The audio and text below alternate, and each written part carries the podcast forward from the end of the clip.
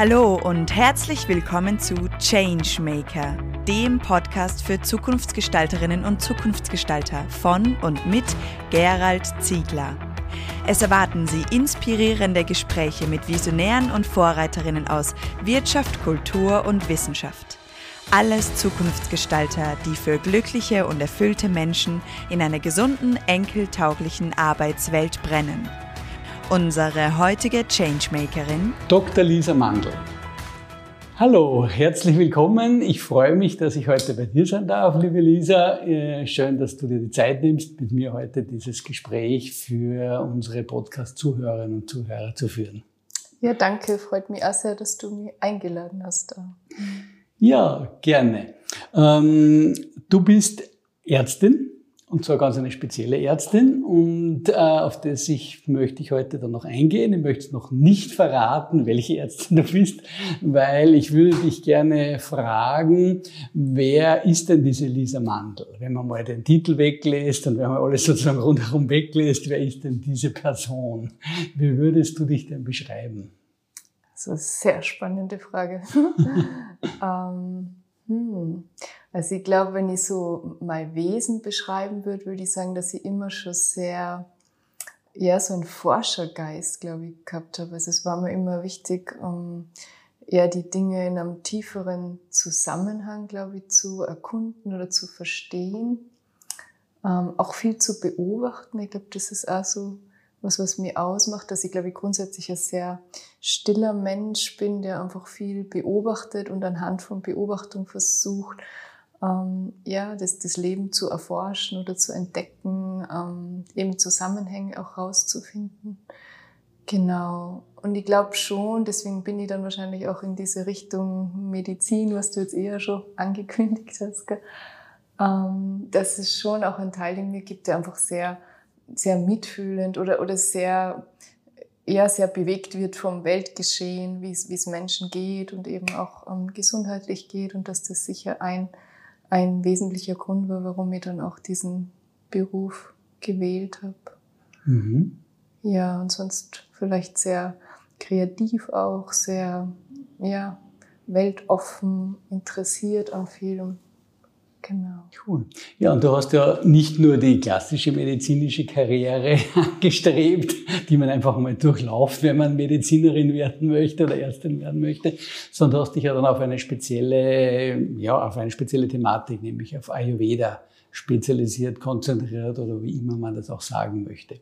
Kannst du den Zuhörerinnen und Zuhörern bitte mal erklären, was ist denn überhaupt Ayurveda? Was kann man, kann man sich denn darunter vorstellen? Also jetzt einfach nur als Übersetzung kann man sagen, ist die Lehre vom Leben und eigentlich steckt da schon alles drinnen. Also es geht wirklich ähm, um alle Lebensbereiche. Also für mich selber ist es wirklich wie so ein Lebensweg worden, der nicht nur meine Gesundheit beeinflusst im, im körperlichen Sinne, sondern auch wirklich wie, wie Entscheidungen treffe. Das geht so weit wie bis wie mein Haus einrichtet, weil Ayurveda sozusagen auch für sowas Empfehlungen gibt, ähm, okay. dass man auch die Räume so gestaltet, dass man mhm. sie wohlfühlt oder die gesundheitsfördernd sind. Also es reicht wirklich überall rein und, und das, was mir, glaube ich, persönlich wichtig ist und wo ich es auch ähm, stark einfließen dass in meine Arbeit, ist einfach auch so für diese geistig-psychische Gesundheit oder Wohlbefinden. Und was hat dich denn dazu bewogen, diese Richtung einzuschlagen oder diese Philosophie oder wie, wie könnte man das bezeichnen? Philosophie vielleicht? Oder, oder? Ja, ja, am ehesten würde ich wahrscheinlich mhm. auch so sagen. Ähm, gab es da irgendein Ereignis oder gab es irgendwie eine Erkenntnis oder einen Traum oder egal? Ja, das ist wirklich, also ich kann nicht sagen, was es letztlich war, aber ich weiß, dass ich mit 16, 17 schon die Idee gehabt habe, ich möchte unbedingt nach Indien gehen und, und Ayurveda studieren. Und dann habe ich mal selbstständig eben auch so, im, damals war das ja noch nicht so, dass man da im Internet alles rausschauen, ich weiß gar nicht, wie drauf kommen wird. Auf jeden Fall habe ich mir dann in Salzburg tatsächlich wen gefunden, der mit Ayurveda arbeitet und da mal Kontakt aufgenommen. Und es war mir aber dann zum damaligen Zeitpunkt zu, ja, da hat mir einfach, glaube ich, der Mut gefehlt, allein als Frau nach Indien Ayurveda studieren. Und das war dann, glaube ich, auch der Grund. Ich bin dann tatsächlich nach Indien gereist, ähm, habe mir dort einfach viel anschauen dürfen, aber habe mich dann doch zuerst für diesen rein schulmedizinischen Weg entschieden. Aber was dann dieser Funke war, quasi, das könnte ich nicht mehr sagen, aber es ist sehr früh, eben so mit 17, glaube ich, ist das auf mhm. einmal irgendwie in mir aufgetaucht, Indien und, und Ayurveda. Ja, aber dann war es vielleicht auch dein Lebensweg. Das muss ja nicht unbedingt ein Funke oder ein Egal, Gedanke oder ein Ereignis aber sein. Spannende Fragen, die du stellst. Kann ja auch ein Weg sein der, ja, der Erkenntnis oder. Mhm. Genau, ja. Und was ist jetzt, wenn man so zu dir kommt, das Wesen von Ayurveda? Worum geht es denn da genau? Ähm, also es geht einfach grundsätzlich, glaube ich, darum, den, den Menschen in seiner Ganzheit zu erfassen. Mhm und das macht man eben als Ayurveda-Arzt mit allen Sinnen. Mhm. Ähm, viel eben auch, was meine eigene ja, Spezialisierung auch ist, die Pulsdiagnostik. Mhm. Ähm, genau, und einfach zu schauen, grundsätzlich, was ist das Wesen des Menschen und wo steht er jetzt? Also man redet ja immer von Gleichgewicht, Ungleichgewicht. Und das versucht man immer rauszufinden, ähm, was, was ist dieses Angeborene. Also man sagt, jeder Mensch hat wie so eine angeborene Konstitution, also wie ein eigenes inneres Gleichgewicht, was einem entspricht. Und dann schaut man immer, und, und wie es es jetzt ist, aufgrund von Lebenssituationen oder warum auch immer, dieses Gleichgewicht hat irgendwie aus der Mitte gerückt sozusagen. Und was, was kann ich dafür tun, dass, dass diese Mitte wieder gestärkt wird? Und da gibt's halt dann alle möglichen Empfehlungen und ebenso wie wir vorher gesagt haben, weil das ja so ein breites Feld ist, kann das von Ernährung bis zu Wohnungstipps ähm, oder auch beruflich oder eben natürlich auch Kräuter. Also das geht dann wirklich in alle Bereiche, auch Yoga, Meditation. Also da fließt ganz viel ein. Das heißt, wenn man zu dir kommt, könnte es sein, dass man auch Tipps für die berufliche Situation bekommt, oder? Genau. Mhm. mhm. Also nicht nur eine Pille verabreicht, im mhm. Sinne von, ich gehe jetzt zur Apotheke und hole mir irgendwie drei Tabletten mhm. und danach ist meine, mein Thema wieder behandelt oder beendet. Genau, leider, also diese Wunderpille habe ich noch nicht entdeckt, obwohl ich einen Forschergeist habe, sondern mhm. es ist viel ähm, ja, ein gemeinsamer Weg, auf den man sich dann auch einlässt ähm, mit dem Menschen, der zu mir kommt. Und eben manchmal sind es auch wirklich Lebenssituationen, also jetzt eben auch auf den Beruf gesehen, die halt einfach vielleicht so ein Ungleichgewicht immer wieder schaffen, warum auch immer, weil zu viel oder das Umfeld nicht gut, dass man sagt, okay, das wäre schon auch wichtig, da hinzuschauen, kann, kann man da was verändern? Ähm, oder manchmal ist es ja gar nicht, dass man den Beruf wechseln muss, sondern kann man in der Berufssituation vielleicht auch was umstrukturieren. Ähm, genau. Geht es da auch so um die Frage von inneren Haltungen und Einstellungen auch? Ja, ganz viel natürlich. Mhm. Und das ist, man sagt im Ayurveda, die, die körperliche Konstitution, mit der wir geboren werden, die verändert sich eigentlich nicht. Aber die geistige Konstitution, das ist schon was, an dem man, an dem man arbeiten kann oder wo man sie entwickeln kann und was dann sozusagen einen, einen ganz starken Ausgleich auch schaffen kann. Also jetzt als Beispiel, wenn, wenn meine körperliche Konstitution nicht dafür geeignet wäre, ähm, keine Ahnung, 50 Stunden zu arbeiten und, und irgendeinen sehr verantwortungsvollen Managerjob zu haben, dann könnte ich eventuell über die geistige Kraft oder Stärke mir sehr wohl ähm, das holen, um das auszugleichen, so dass es mir möglich ist, so einen Beruf auszuüben. Mhm. Das heißt, wenn ich jetzt da noch einmal nachfrage, so wie wir auf die Welt kommen mit dieser körperlichen Konstitution, mhm. so bleiben wir eigentlich, wenn wir uns nicht irgendwie verwickeln würden im Laufe unseres Lebens, oder? Genau. Mhm. Das heißt also, es braucht oder deine Aufgabe oder deine Arbeit ist auch eine Entwicklungsaufgabe, ja. dass man sich so aus den Verstrickungen, die man im Laufe seines Lebens durch Einflüsse, man muss das erreichen, man muss die Karriere machen, man braucht den Job oder diese, dieses Einkommen oder wie auch immer. Äh, wenn man sich dann hier verwickelt hat, dann kannst du den Menschen wieder entwickeln. Ist das so? Ja, also schön, dass du das so auffasst. Es geht tatsächlich im Ayurveda, ähm, drückt man es anders aus. Man, man, spricht immer von einem Wesenskern oder wie mhm. einer inneren Essenz. Und eben aufgrund von unseren Lebenssituationen, ob es jetzt Kindheit, Schulausbildung, was auch immer uns halt prägt, kann es sein, dass der wie, ja, dass er uns nicht mehr so zugänglich ist. Und je weniger Zugang wir zu dem haben, desto ähm, ja, desto eher, glaube ich, treffen wir Entscheidungen, die halt nicht so ganz im Einklang mit uns sind. Und so hast du es jetzt ausdrückt, dass wir uns dann wie verwickeln und dass man, eigentlich geht es darum, da wieder hinzufinden und wieder aus dieser eigenen Mitte heraus, ähm, ja, dem Leben zu begegnen oder das Leben zu gestalten vielleicht. Ja. Das heißt, wenn ich das jetzt noch einmal anders umformuliere, weil ich finde es noch ganz spannend, wie du das jetzt formuliert hast, ist diese, ist es, geht es eigentlich um eine Entdeckungsreise der eigenen Lebensessenz. Mhm. Oder? Voll schön ausgedrückt. Ja, genau. Dass man sich sozusagen auf eine ja, Abenteuerreise oder wie auch immer mehr oder weniger Abenteuer ja. begibt und schaut, wo liegt oder wie ist meine Essenz. Nicht nur mhm. wo liegt sie, sondern wie, wie ist die eigentlich. Ja, und da kann Ayurveda, finde ich, wirklich total helfen, sich selber zu verstehen und eben mhm. auch, weil du das mit dem Beruf also aufgegriffen hast, so wo, wo liegen meine Fähigkeiten? Mhm. Im Ayurveda würde man es als, oft auch als Dharma bezeichnen. Mhm. Es ist wie so diese Lebensaufgabe, die, ähm, die jeder Mensch auch so ein bisschen mitbringt. Und ähm, ich sehe das oft, es gibt so was Individuelles, was für meine eigene Entwicklung wichtig ist. Und dann gibt es aber auch so was wie Übergeordnetes. Also was, was ist auch das, was ich der Welt mitbringe in diesem Leben? Also man glaubt ja auch, ähm, dass das wie alles fortlaufend ist. Und Genau, und da kann man auch wirklich so entdecken, was, was sind denn meine Fähigkeiten, meine Aufgaben, war, mhm. warum bin ich auch da sozusagen. Kannst du da für die Zuhörerinnen und Zuhörer irgendwie so idealtypische Wesenszüge beschreiben, sodass man sich auch gut was vorstellen kann darunter? Mhm. Also man beschreibt im Ayurveda ähm, immer diese drei Typen, dieses Vata, Pitta, Kapha. Ganz grob kann man sagen, dass die Vata-Menschen so diese Luftmenschen sind, die einfach sehr kreativ sind, ebenso wie die Luft ist sehr beweglich, die wollen viel Veränderung, die, ähm, ja, die, die reisen gern, die haben immer wieder neue Projekte, viele Ideen, ähm, tun sie aber oft schwer in der Umsetzung, weil halt einfach so, so viel da ist sozusagen.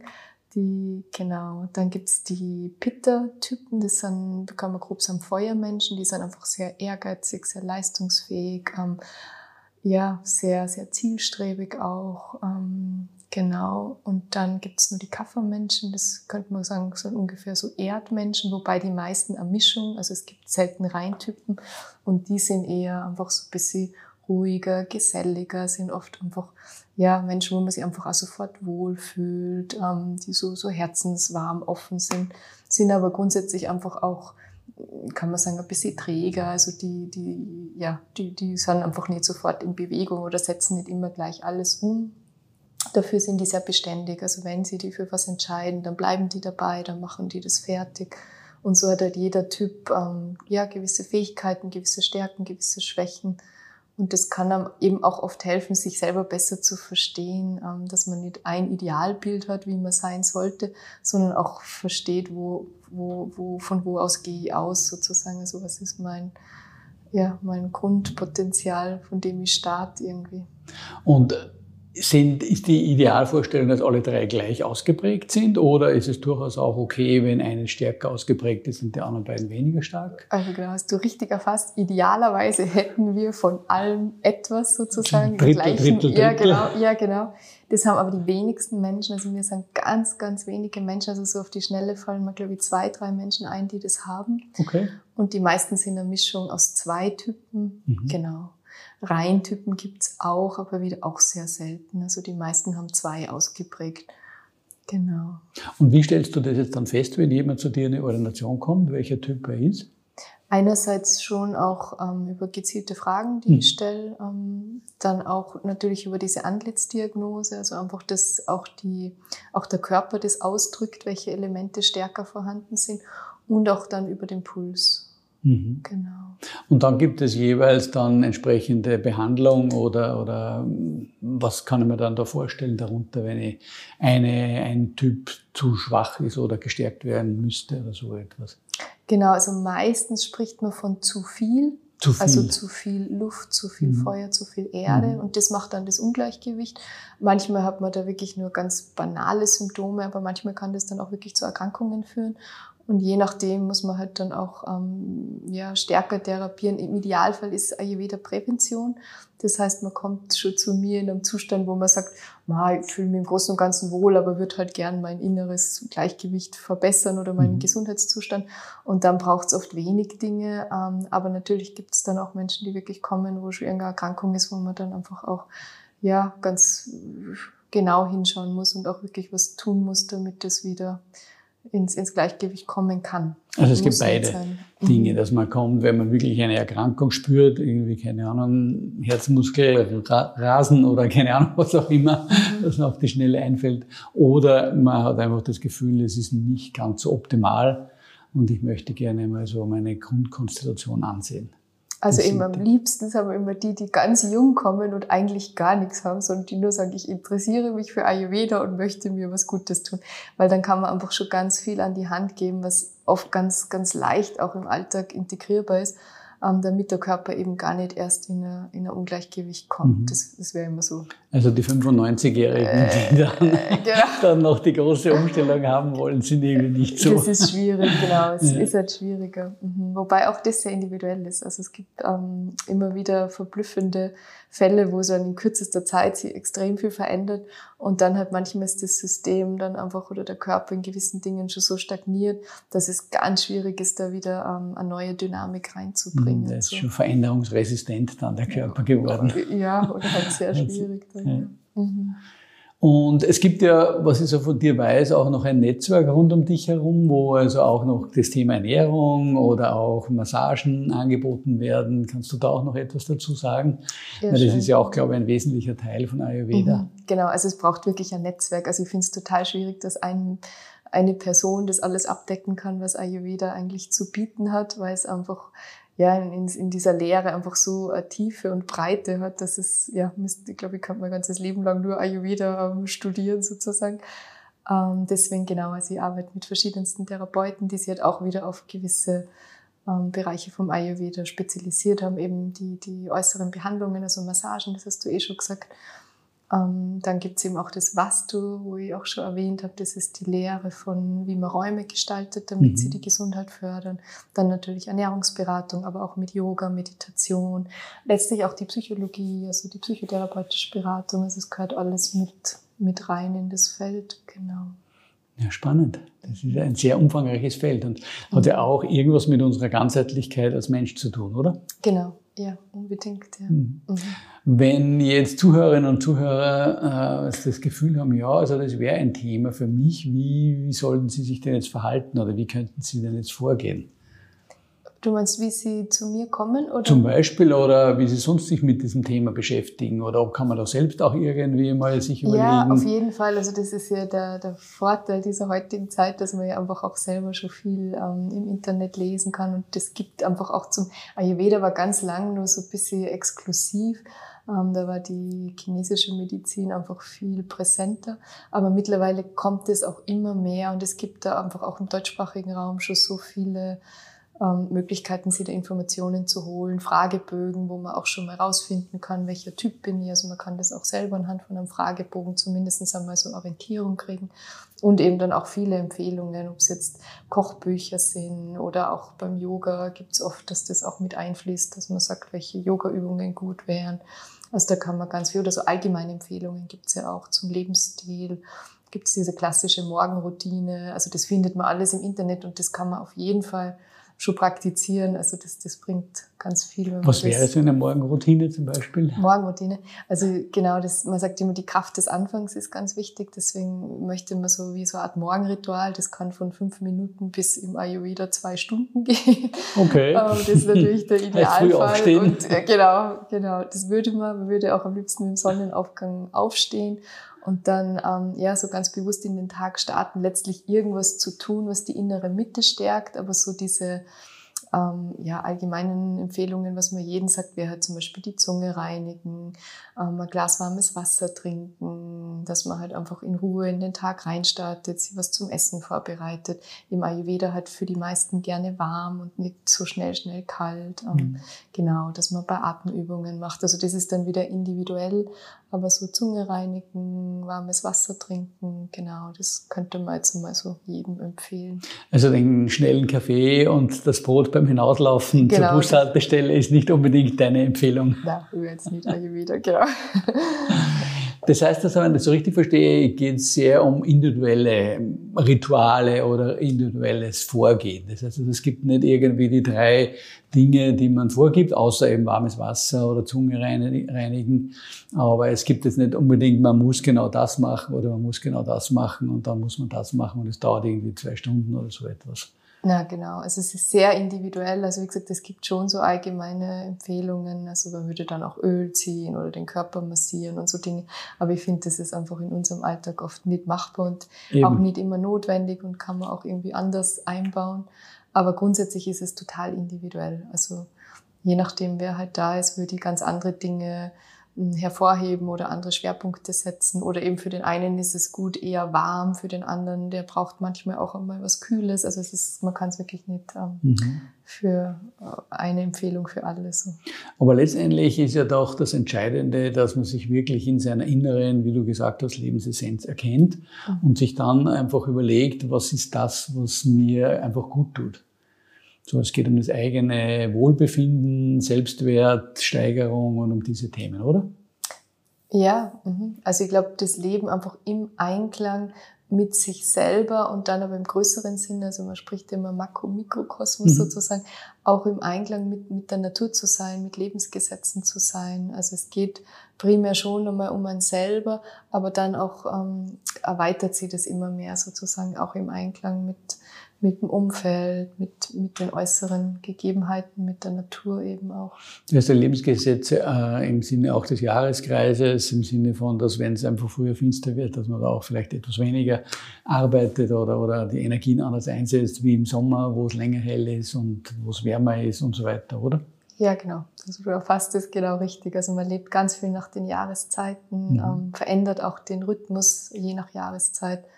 Genau. Da haben wir ja ganz viel völlig ausgeschaltet in unserer modernen Welt. Wir haben alles beleuchtet und wir haben Tag und Nacht Arbeitswelt und ja. sind immer quasi verfügbar, immer online, immer. Ja. Das heißt, das ist eigentlich ja nicht die Art und Weise zu leben, wie man das unter Ayurveda-Gesichtspunkten versteht. Ja. ja, und das sehe ich immer ganz viel, also wenn du das so ansprichst, dass unser Nervensystem ähm, einfach total überreizt ist. Mhm. Also selbst bei Konstitutionstypen, die an sich ein sehr stabiles Nervensystem haben, es ist einfach wirklich oft zu viel. Ähm, und wir haben irgendwie so ein bisschen verlernt, manchmal in diese Ruhe oder Langsamkeit zu gehen, auch bewusste Pausen zu schaffen. Ähm, und das zeigt sich natürlich dann auch wirklich viel bei den Menschen, die kommen, dieses überreizte Nervensystem, sagen wir es mal so. Mhm. Mhm. Kannst du zum Abschluss vielleicht so zwei oder drei Ideen oder, oder ja, Gedanken, äh, wie man sozusagen mit dieser Welt, in der wir leben, vielleicht besser umgehen kann, noch an unsere Zuhörerinnen und Zuhörer sagen? Mhm. Also wir haben eh schon angesprochen,